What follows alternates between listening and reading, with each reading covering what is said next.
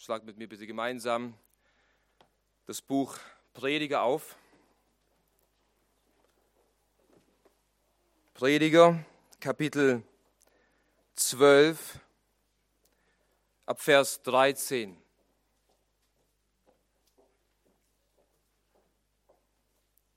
Dort lesen wir Gottes Wort. Das Endergebnis des Ganzen lasst uns hören. Fürchte Gott und halte seine Gebote. Denn das ist der ganze Mensch. Denn Gott wird jedes Werk, es sei gut oder böse, in das Gericht über alles Verborgene bringen. Amen. Amen. Lasst uns beten. Unser großer Gott, ich beuge mich vor dir und danke dir für deine Freundlichkeit und für deine Güte, die auch an diesem Morgen neu ist über alle Menschen und besonders über die, die dich fürchten, Herr. Ich danke dir für die Gemeinde hier in Frankfurt und für jede Seele, für jedes Herz, das hier ist. Und Herr Jesus Christus, du bist der Herzenskenner aller. Und das Herz eines jeden in diesem Raum ist vor dir aufgedeckt wie ein offenes Buch. Herr, wir können uns vor dir nicht verbergen. Und du alleine weißt, wer dich in Wahrheit fürchtet. Und du bist wahrlich ein Gott, der zu fürchten ist. Und so beten wir, Herr Jesus Christus, dass du uns heute Morgen lehrst, weshalb du zu fürchten bist, wie du zu fürchten bist und wie wir zu dieser Furcht kommen können, auf dass dein Geist in uns wirkt und wir mehr und mehr ein Leben leben, das dir alleine die Ehre gebührt. Amen. Setzt euch gerne. Es ist ein Vorrecht für mich, heute unter euch sein zu dürfen. Es ist ein großes Privileg und ich freue mich, euch alle sehen zu dürfen. Und der Titel dieser Predigt von heute Morgen lautet, die Furcht Gottes, eine vergessene Tugend. Die Furcht Gottes, eine vergessene Tugend. Und unter diesem Wort Tugend versteht man allgemein eine hervorragende Eigenschaft oder ein vorbildliche, eine vorbildliche Handlung oder Haltung. Das äh, versteht man hinter dem Wort Tugend, eine hervorragende Eigenschaft. Nun, es gibt viele hervorragende Eigenschaften, die wir in der Bibel finden. Es gibt viele vorbildliche Haltungen in der Bibel. Doch wage ich zu behaupten, dass die Furcht Gottes eine der hervorragendsten und vorbildlichsten Eigenschaften ist, die wir in der Bibel finden, die ein Mensch haben kann. Das Erschreckende hierbei ist jedoch, liebe Gemeinde, dass nicht nur in der Welt, sondern gerade in den evangelikalen Kreisen diese wertvolle und diese hervorragende und diese einzigartige Tugend, die wir in der Bibel finden, gänzlich vergessen und verloren gegangen ist. Die Furcht Gottes ist wahrlich eine vergessene Tugend. Dass die Irrtumslosigkeit der Schrift und der Evangelikalen in Frage gestellt wird dass ökumenische Veranstaltungen zwischen Katholiken, zwischen Liberalen und sogar zwischen Katholiken mehr und mehr stattfinden in unserem Land, aber nicht nur in unserem Land. Dass Evangelikale sich mehr den Verordnungen des Staates beugen als den Verordnungen Gottes in seinem Wort. All das sind nur wenige Zeichen dafür, dass unter den Evangelikalen die Furcht Gottes wahrlich vergessen ist. Und zudem merken wir auch in der Gesellschaft einen zunehmenden Verfall der Gottesfurcht. Das wird dadurch sichtbar, dass der Name Gottes, dass das Wort Gottes und dass die Existenz Gottes nicht nur verachtet, sondern gänzlich abgelehnt wird in unserer Gesellschaft. Und deshalb ist es wahr, was Paulus in Römer 3, Vers 18 sagt, nachdem er in den ersten drei Kapiteln des Römerbriefes jeden Menschen unter, die, unter das Gericht Gottes gestellt hat, weil jeder Mensch ein Sünder ist, kommt er dann in Römer 3, Vers 18 zu dem Schluss, es ist keine Furcht Gottes vor ihren Augen. Es ist keine Furcht Gottes vor ihren Augen. Und diese fehlende Furcht Gottes in der Kirche, aber auch in der Gesellschaft, führt mehr und mehr zu einem geistlichen und moralischen Verfall unseres Landes. Der Grund, wieso es in der westlichen Welt, wieso es in Deutschland und sonst überall auf der Welt geistlich und moralisch bergab geht, ist der Grund, weil die Menschen Gott nicht mehr fürchten. Doch lass mich dich fragen, wie sieht es bei dir aus? Fürchtest du Gott? Wir sind schnell dabei, auf andere zu schauen und andere zu verurteilen und manchmal berechtigt. Aber wie sieht es in deinem Leben aus? Fürchtest du Gott? Wie redest du über Gott? Wie denkst du über Gott? Wie nimmst du seinen Namen in den Mund? Fürchtest du Gott? Das ist die entscheidende Frage. Denn ob du Gott fürchtest oder nicht, hat enorme Auswirkungen für dein Leben jetzt, aber vielmehr für deine Ewigkeit. Die Furcht Gottes hat Auswirkungen, wie deine Ewigkeit aussehen wird. Und aus diesem Grund oder aus den genannten Gründen sollten wir neu auf die Mahnung des Predigers hören, wenn er sagt, das Endergebnis des Ganzen lasst uns hören, fürchte Gott. Das Buch des Predigers wurde von König Salomo geschrieben. König Salomo war der Sohn Davids und vermutlich schrieb er das Buch gegen Ende seines Lebens, um seinen Söhnen und seinen Enkeln und seinen Nachkommen einen Bericht seines Lebens mit einer wichtigen Schlussfolgerung zu hinterlassen. Ja, Salomo hat am Ende seines Lebens Revue passieren lassen, wie er sein Leben gelebt hat, was für Dinge er in seinem Leben getan hat und was sie in seinem Leben bewirkt haben. Und das Buch Prediger ist sozusagen eine Autobiografie von Salomo über sich selbst. Und beim genaueren Studieren dieses Buches fallen zwei Dinge ganz besonders auf. Erstens beschreibt uns das Buch Prediger, Salomo berichtet von sich selbst, dass er absolut alles in seinem Leben gehabt hat. Er hatte an nichts Mangel. Geld, Reichtum, Besitz, Frauen, absolut alles, was man sich nur vorstellen konnte, hatte er. Die zweite Sache, die bei dem Buch heraussticht beim Studieren ist, all das, was Salomo hatte, hat ihn nicht glücklich gemacht. All das, was er hatte, der, der, der Ruhm, die Anerkennung, der Reichtum, die Frauen, haben ihn nicht erfüllt. Und am Ende seines Buches kommt er zu dem Schluss, nachdem er all das aufgezeigt hat und sagt, das Endergebnis von all dem, was ich gezeigt habe, will ich, will ich euch lehren. Also das Wichtigste, was ich erkannt habe in meinem ganzen Leben, ist nicht Reichtum, nicht Ehre, sondern dass du Gott fürchtest, dass du ihn fürchtest. Und er nennt uns auch den Grund, wieso es nichts Wichtigeres auf dieser Erde gibt, als Gott zu fürchten. Vers 14, denn Gott wird jedes Werk, es sei gut oder böse, in das Gericht über alles Verborgene bringen. Das ist der Grund. Du und ich, wir werden eins vor dem Richterstuhl Gottes stehen und Gott wird uns beurteilen. Und jedes Wort und jede Tat und jede Handlung und jeder Gedanke wird vor ihm aufgedeckt sein und er wird uns prüfen. Das Leben auf dieser Erde ist ein kurzes Leben, aber wie schon gesagt, so wie wir unser Leben hier auf dieser Erde verbringen, das wird enorme Auswirkungen auf die Ewigkeit haben. Und die Gottesfurcht, sagt Salomo, hilft dir dabei, hier auf dieser Erde schon ein heiliges Leben zu leben. Die Gottesfurcht hilft dir, in der Heiligung zu wachsen. Die Gottesfurcht hilft dir, die Sünde abzulegen.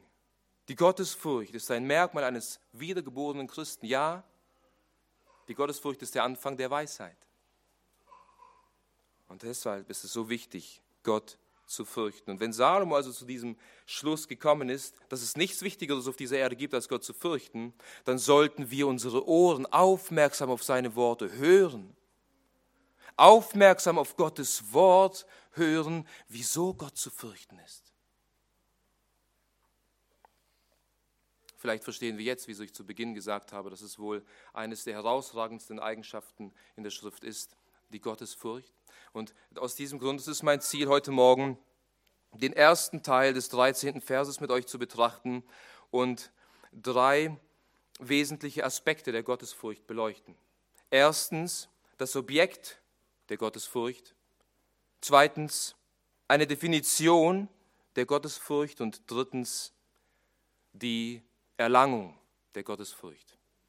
Diese drei Aspekte sollen das Fundament bilden, damit wir besser verstehen, wieso und auch wie wir als Christen Gott zu fürchten haben. Nun zum e- ersten Punkt, das Objekt der Gottesfurcht. Bei diesem Thema der Gottesfurcht müssen wir zuallererst den beleuchten, den wir zu fürchten haben. Und Salomo sagt hier, fürchte Gott. Gott ist also das Objekt unserer Furcht, aber nicht irgendein Gott, den wir uns Menschen vormalen, nicht irgendein Gott, den sich Menschen ausdenken oder Menschen verkündigen, sondern wir sollen den Gott fürchten, der sich selbst in der Heiligen Schrift offenbart hat. Das ist das Objekt, den, den wir fürchten müssen, der Gott der Bibel. Und wenn wir den Gott der Bibel nicht kennen, dann werden wir ihn auch nicht fürchten. Wenn wir nicht wissen, wie und wer Gott ist, dann werden wir Gott nicht fürchten. Ich würde es sogar so sagen, je größer deine Erkenntnis von Gott ist, umso größer wird deine Furcht vor ihm sein. Je geringer dein Bild von Gott ist, umso geringer wird auch deine Furcht vor ihm sein. Zudem könnten wir noch sagen, je unbiblischer dein Bild von Gott ist, umso weniger wirst du ihn fürchten. Aber je biblischer dein Bild von Gott, umso mehr wirst du dich vor diesem heiligen, ewigen und herrlichen und schrecklichen Gott wahrlich fürchten. Deshalb müssen wir den Gott der Bibel kennen. Den Gott der Bibel. Wir wissen, dass Namen in der Bibel eine wichtige Bedeutung haben. Und vor allem haben die Namen Gottes in der Heiligen Schrift wichtige Bedeutungen. Die unterschiedlichen Namen Gottes beleuchten unterschiedliche Eigenschaften Gottes. Und so ist es erstaunlich, dass einer der Namen Gottes in der Bibel wirklich Furcht ist. Wir lesen in 1. Mose 31, Vers 42, dass Jakob einer der Patriarchen, Gott als die Furcht Isaaks bezeichnet. 1. Mose 31, Vers 42. Gott ist die Furcht Isaaks. Es ist ein Titel, ein Name Gottes. Der Psalmist sagt im Psalm 111, Vers 9 über Gott, er hat Erlösung gesandt seinem Volk, seinen Bund verordnet auf ewig, heilig und furchtbar ist sein Name. Gott ist der zu fürchtende. Und dass Gott sich so mit diesem Namen in der Heiligen Schrift offenbart, zeigt uns, dass Gott überaus herrlich, überaus majestätisch, überaus zu fürchten ist. Und der Name Gottes, der in der Bibel am häufigsten erwähnt wird, ist der Name Elohim. Elohim, über 2600 Mal wird dieser Name Gottes äh, im Alten Testament verwendet. Und das ist auch der Name, den Salomo in unserem Text verwendet. Fürchte Elohim. Und in diesem oder hinter diesem Namen Elohim kommt die Bedeutung von Macht, Größe, Herrlichkeit und Schrecken zum Ausdruck. Fürchte den Mächtigen, fürchte den Großen, fürchte den Herrlichen, fürchte den Schrecklichen, sagt Salomo. Der deutsche Theologe Eduard Böhl sagt zu Recht über diesen Namen Elohim, Wer demnach Elohim nennt, der hat es mit dem höchst zu fürchtenden Wesen zu tun, das sich nur denken lässt. Das ist der Gott der Bibel.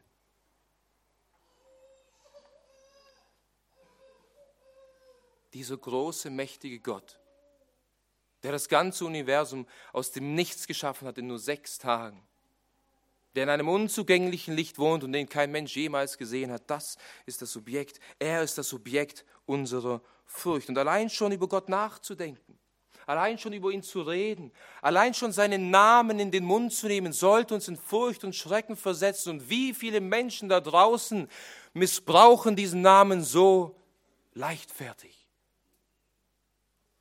Er ist zu fürchten.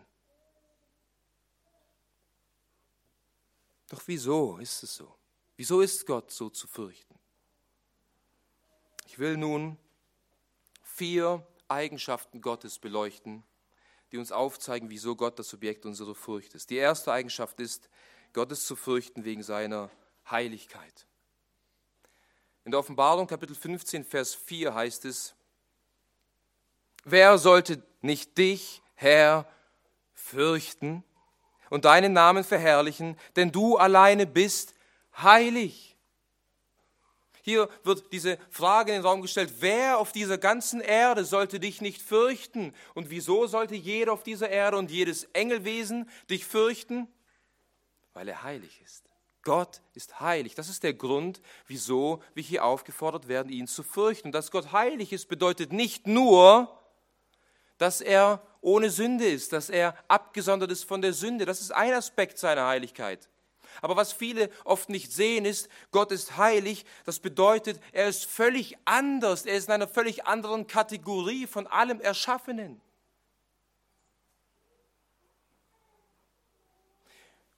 Der herrlichste und größte, das herrlichste und größte Engelwesen, das sich nur denken lässt im Himmel, Gott ist anders als dieses Engelwesen.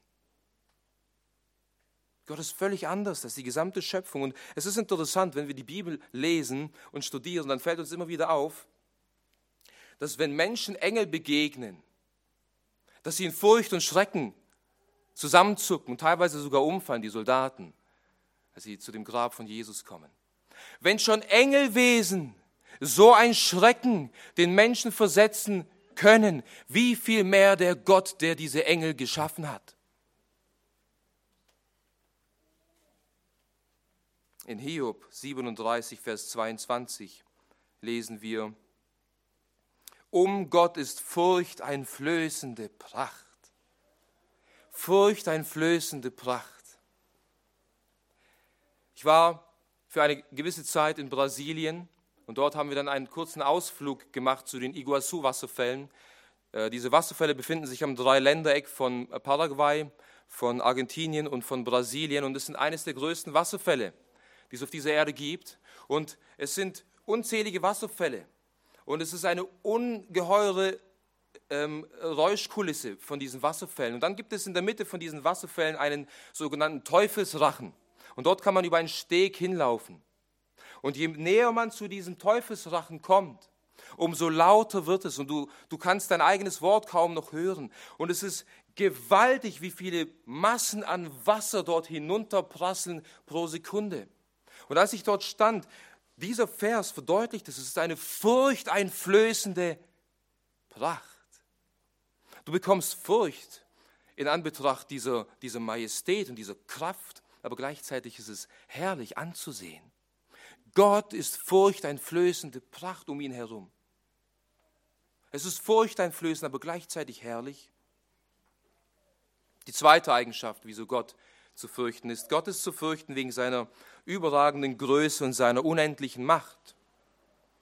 Gott sagt in Jeremia 5, Vers 22, Wollt ihr mich nicht fürchten, spricht der Herr, und vor mir zittern, der ich dem Meer Sand zur Grenze gesetzt habe, eine ewige Schranke, die es nicht überschreiten wird. Gott sagt hier, ich bin der Schöpfer des ganzen Universums. Wollt ihr mich nicht fürchten? Und schau doch einfach mal in die Schöpfung hinein. Siehst du nicht, wie jedes kleine Atom bis hin zu den größten Planeten im Universum perfekt durchdacht ist? Siehst du nicht, wie komplex die Schöpfung ist und wie perfekt sie ineinander harmoniert? Sollte die Tatsache, dass Gott all dies in nur, in nur sechs Tagen geschaffen hat, uns nicht in Furcht und Zittern versetzen? Menschen und Architekten, Architekte schlaue Köpfe studieren und planen über, über Jahre hinweg große, prächtige Gebäude. Der Schöpfer des ganzen Universums hat all das, was wir sehen und was wir nicht sehen, die unendlichen Weiten des Universums in nur sechs Tagen durch sein mächtiges Wort aus dem Nichts entstehen lassen.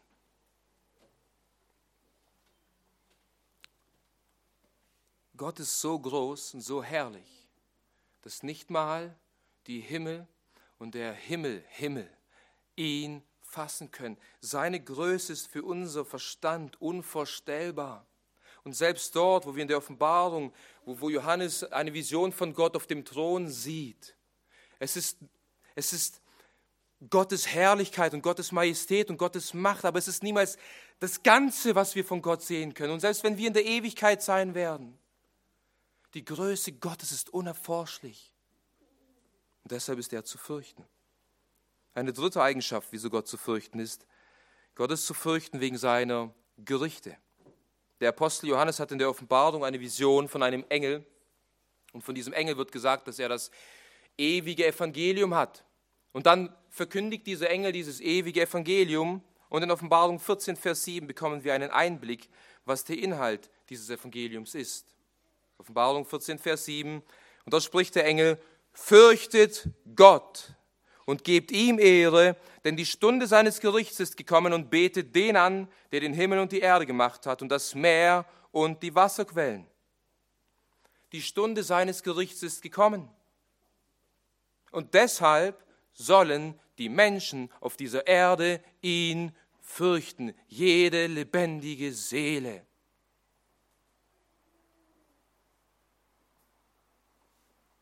Die Augen unseres Herrn sind Feuerflammen und sie durchbohren jeden Winkel deines Herzens und sie kennen dich besser, als du dich selbst kennst. Und er wird alles Verborgene ans Licht bringen.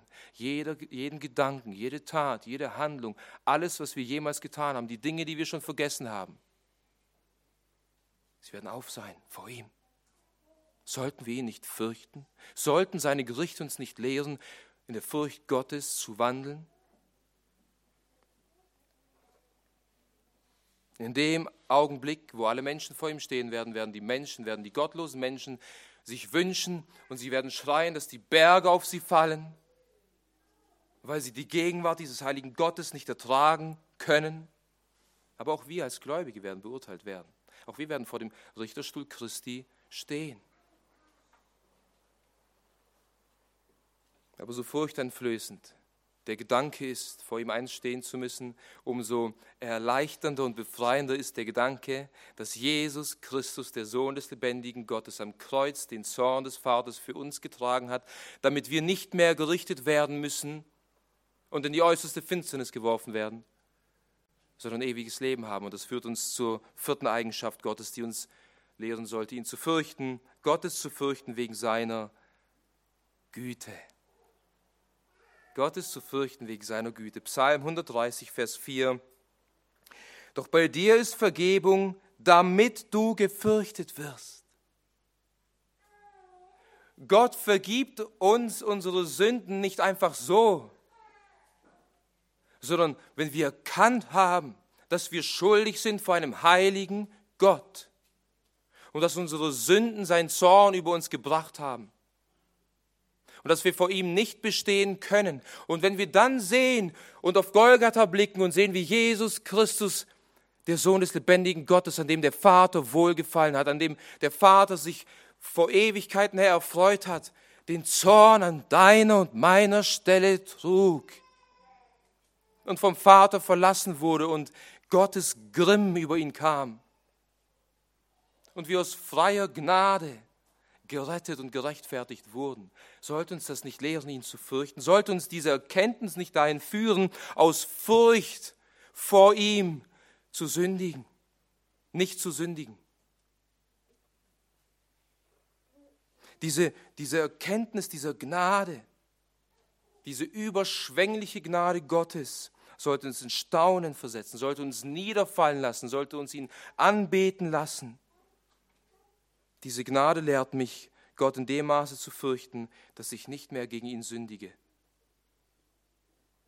weil ich dieses Opfer meines Herrn Jesus Christus nicht erneut mit Füßen treten will. Meines Erachtens schreibt der englische Puritaner Thomas Monton passende Worte zu diesem Gedanken.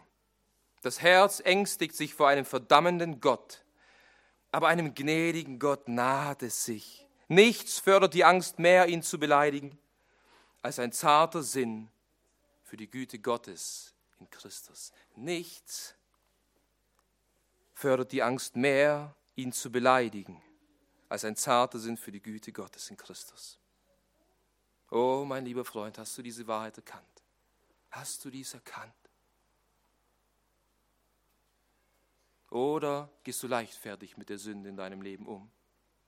Und sagst, ja, der Herr hat mir vergeben, ist ja alles gut. Gottes Gnade ist größer als all meine Sünden. Oh, sie ist größer als all deine Sünden. Aber die Gnade sollte dich fürchten lehren, gegen ihn zu sündigen. Und so hat äh, unser, unser lieber ähm, Bruder passende Worte geschrieben. Ich meine, ich bin, ich bin zu weit, aber er kam mir in den Sinn. Äh, der, er äh, hat dieses Lied geschrieben, O Gnade Gottes wunderbar. Er sagte, die Gnade hat mich Furcht gelehrt und auch von Furcht befreit, seitdem ich mich zu Gott bekehrt bis hin zur Ewigkeit. Die Gnade lehrt uns Gott zu fürchten. Aber die Gnade hat uns auch vor Furcht befreit, nämlich vor der Furcht seines Gerichtes. Aber sie lehrt uns auch, ihn zu fürchten in dem Maße, dass wir nicht mehr gegen ihn sündigen.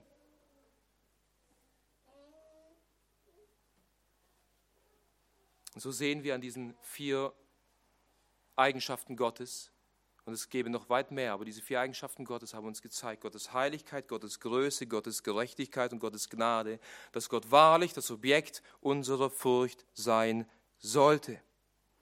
Als nächsten Schritt ist es nun notwendig einzuordnen, wie genau du und ich als Christen Gott zu fürchten haben. Wie sollen wir ihn fürchten? Gibt es einen Unterschied zwischen der Furcht eines, eines Ungläubigen und, und der Furcht eines Christen? Es ist wichtig, diese Wahrheit zu verstehen und zu studieren. Wenn Gott also zu fürchten ist, in welcher Art und Weise müssen wir als Gemeinde ihn fürchten? Das ist der zweite Punkt, den wir betrachten wollen, eine Definition der Gottesfurcht. Salomo sagt uns in unserem Text nicht nur, wen wir fürchten sollen, sondern er sagt uns auch, wie wir Gott fürchten sollen. Er sagt hier, fürchte Gott.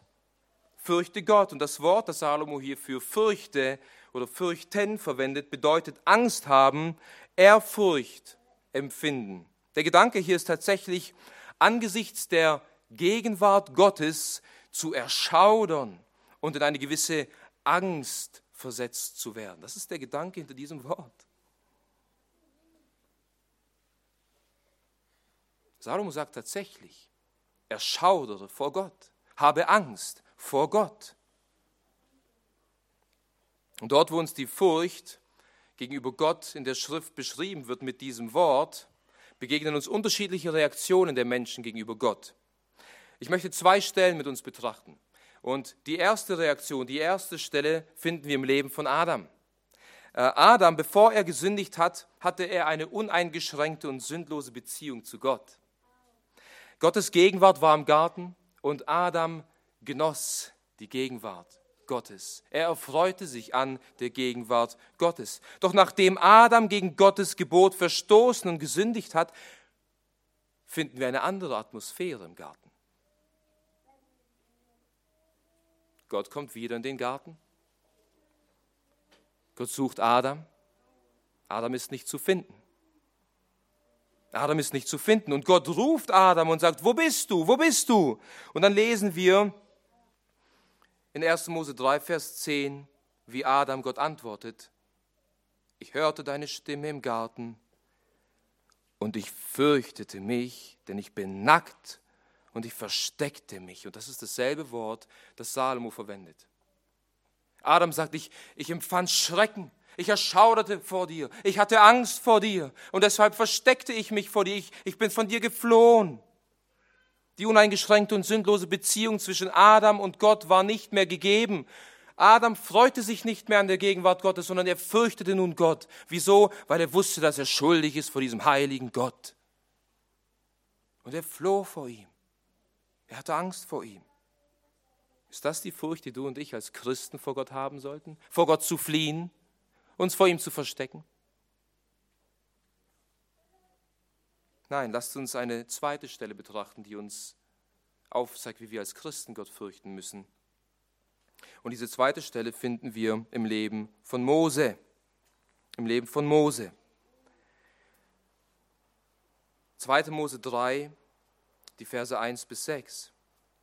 In dem Kontext dieses, dieses Textes und dieses Abschnitts ist Mose in der, in der Wüste, um die Herde seines Schwiegervaters zu hüten. Und plötzlich bemerkt Mose, währenddem er die Herde seines Schwiegervaters hütet und weidet, ein Busch, der brennt, aber nicht verbrennt. Nun, ich weiß nicht, wie es dir gehen würde, wenn du einen Busch siehst, der brennt, aber nicht verbrennt. Mose war interessiert, er, war, er wurde neugierig. Was ist denn hier los mit diesem Busch? Wieso, wieso verbrennt er nicht? Und er geht näher zu dem Busch hin, um zu schauen, was denn dort los ist. Und in dem Augenblick, wo er näher zu diesem Busch kommt, spricht Gott aus dem Busch zu Mose und sagt zu ihm, komm nicht näher zu mir, komm nicht näher zu dem Busch, denn der Boden, auf dem du stehst, ist heiliger Boden. Vers 5. Und Gott offenbart sich aus dem Busch dem Mose als Gott seines Vaters Abrahams, Isaaks und Jakobs. Und nachdem Gott zu Mose geredet hat und sich Mose offenbart hat, sehen wir in Vers 6 die Reaktion von Mose. Da verbarg Mose sein Angesicht, denn er fürchtete sich Gott anzuschauen. Das gleiche Wort, das Salomo verwendet. Er fürchtete sich Gott anzuschauen. Er erschauderte, er hatte Angst, aber er floh nicht vor Gott wie Adam, er lief nicht weg, sondern er verbarg sein Angesicht, er verbarg sein Angesicht vor der Heiligkeit Gottes. Und wisst ihr, was das Herrliche an dieser Stelle ist? Im Kontext, nachdem Mose aus Schrecken und, und Schaudern zusammengezuckt ist und sein Angesicht verborgen hat, offenbart Gott ihm und sagt, ich habe das Schreien meines Volkes gehört, das Gefangenen Israel ist.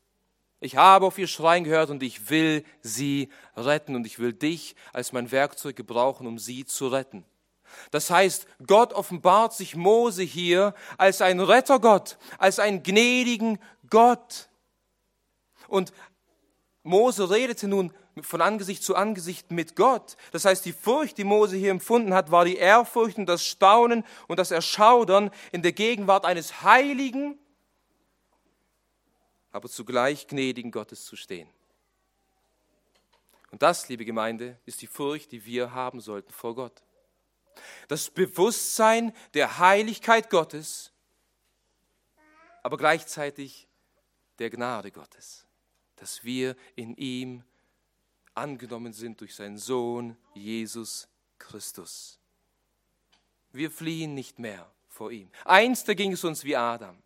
Einst sind wir geflohen und wir hatten Angst vor Gott und wir hatten Angst vor seinen Gerichten, weil wir wussten, dass wir schuldig sind. Jeder Mensch da draußen weiß, dass er schuldig ist vor einem heiligen Gott und sie fliehen vor ihm. Aber unsere Beziehung hat sich geändert. Wir fliehen nicht mehr vor ihm, sondern wir nahen uns nun ihm in heiliger Ehrfurcht. Unsere Beziehung hat sich geändert. Wir empfinden nun eine heilige Ehrfurcht vor Gott als nicht als unseren Richter, sondern als unseren Erlöser und Vater. Und das ist genau das, was Paulus in Römer 8, Vers 15 beschreibt. Dort sagt er, denn ihr habt nicht einen Geist der Knechtschaft empfangen, dass ihr euch wiederum fürchten müsstet, sondern ihr habt den Geist der Sohnschaft empfangen, indem wir rufen, Abba, Vater. In der Wiedergeburt empfangen wir den Heiligen Geist und wir empfangen Vergebung unserer Sünden und unsere Beziehung zu Gott verwandelt sich von ihm als unseren Richter zu ihm als unseren Vater, weil er uns nun in seinem Sohn Jesus Christus ansieht und angenommen hat in dem Augenblick, wo wir unsere Sünden vor Christus bekennen und uns im Glauben zu ihm wenden, verändert sich diese Beziehung.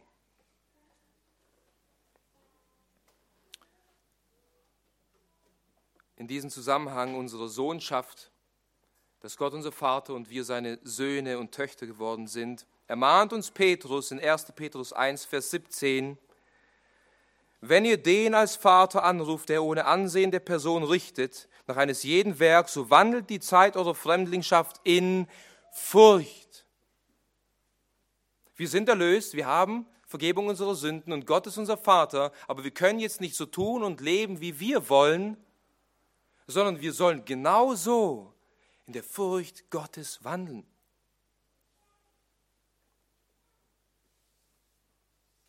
Nicht nur das Alte Testament, liebe Gemeinde, lehrt, Gott zu fürchten. Das Neue Testament lehrt uns genauso, Gott zu fürchten.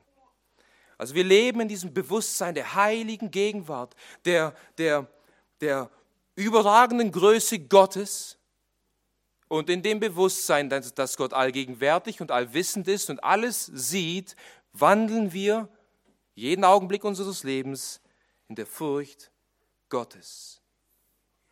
Das ist die Furcht, wie wir als Christen Gott fürchten sollten. Wir fliehen nicht vor ihm, aber wir leben auch nicht ein ausschweifendes Leben als begnadigte Christen, sondern wir leben in Ehrfurcht vor diesem Gott. Und so können wir zusammenfassend die Furcht Gottes im Leben der Christen folgendermaßen definieren.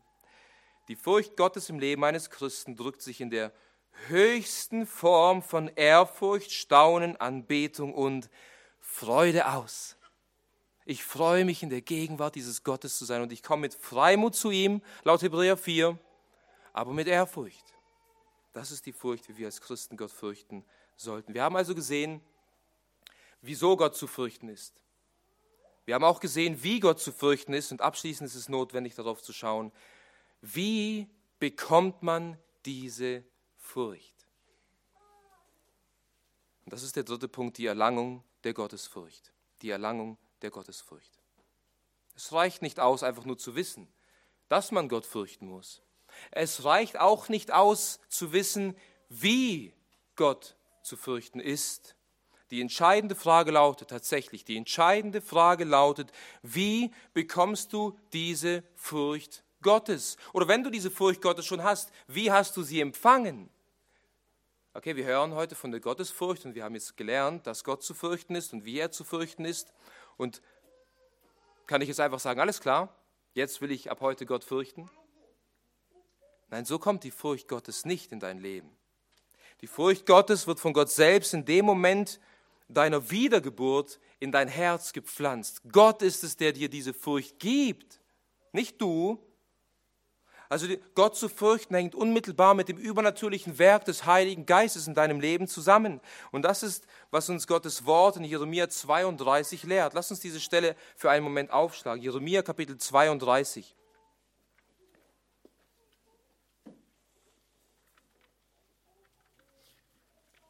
Eine sehr wichtige Stelle. Jeremia Kapitel 32 ab Vers 38.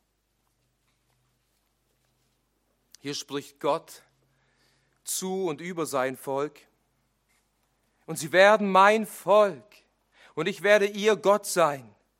Und ich werde ihnen ein Herz und einen Weg geben, damit sie mich fürchten alle Tage, ihnen und ihren Kindern nach ihnen zum Guten und ich werde einen ewigen Bund mit ihnen schließen, dass ich nicht von ihnen lassen werde, ihnen Gutes zu tun. Und ich werde meine Furcht in ihr Herz legen, damit sie nicht von mir abweichen. Wer wird die Furcht Gottes in unsere Herzen legen? Gott sagt, ich.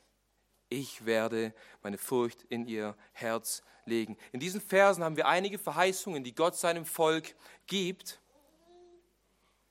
Und diese Verheißungen haben sich in der Gemeinde bereits erfüllt. Unter anderem verspricht Gott uns in diesem Abschnitt, dass er uns zu seinem Volk macht und dass er sich selbst zu unserem Gott machen wird. Er verspricht uns hier auch, dass er seine Furcht in unser Herz hineinlegt. Wieso? Damit wir nicht von ihm weichen. Schaut diese herrliche Zusage. Ich werde meine Furcht in ihr Herz legen, damit sie nicht von mir abweichen.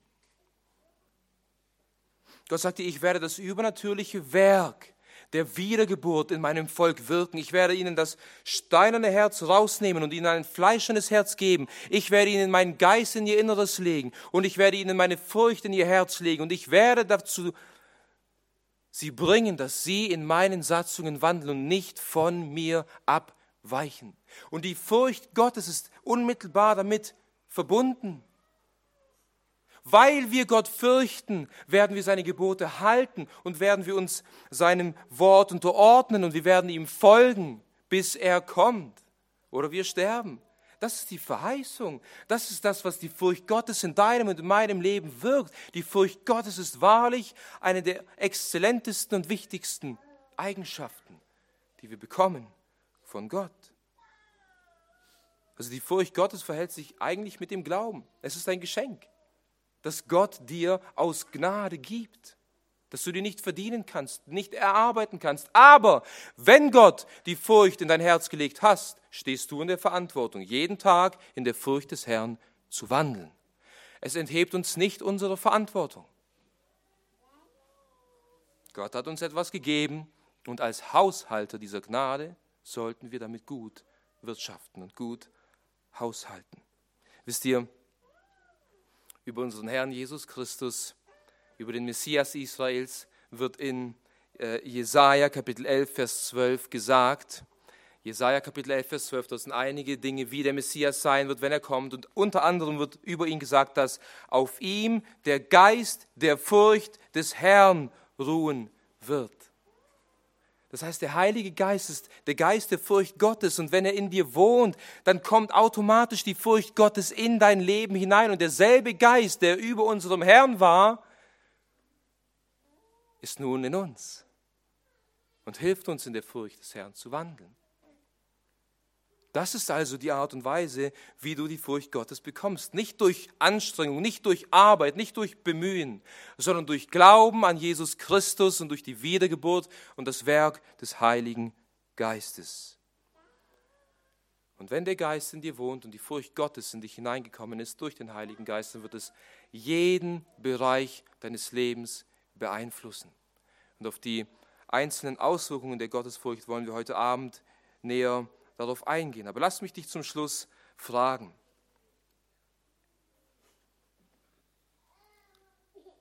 Mit welcher Art der Furcht fürchtest du Gott? Mit welcher Art der Furcht fürchtest du Gott?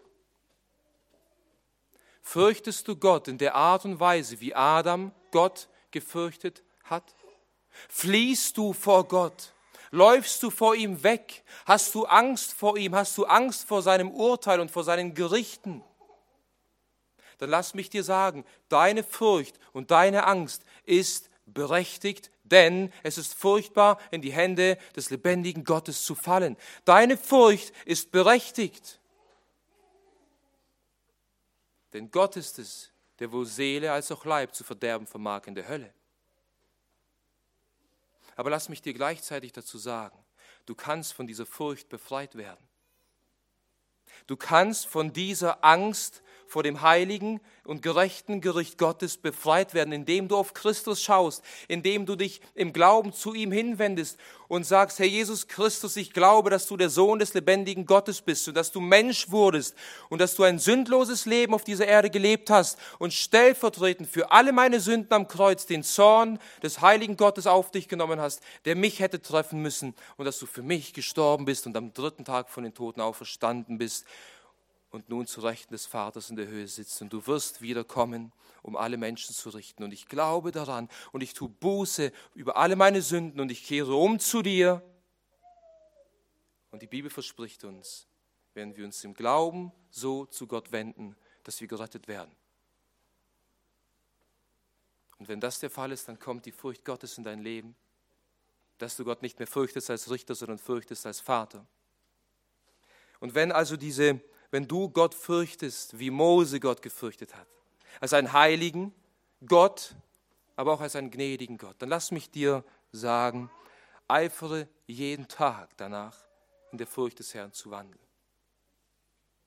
Eifere jeden Tag daran, in der Furcht Gottes zu wandeln. Denke jeden Tag daran, dass Gott aufgrund seiner unbeschreiblichen Heiligkeit und überragenden Größe und seiner Gerechtigkeit das höchst zu fürchtende Wesen ist. Aber denke gleichzeitig jeden Tag an seine überschwängliche Gnade, die uns in Jesus Christus zuteil wurde. Und die Furcht Gottes wird sich mehren in deinem Leben. Und du wirst Früchte tragen. Und Gott wird sich erfreuen an dir. Möge Gott und sein Geist uns dabei helfen, diese Wahrheiten zu beherzigen. Amen.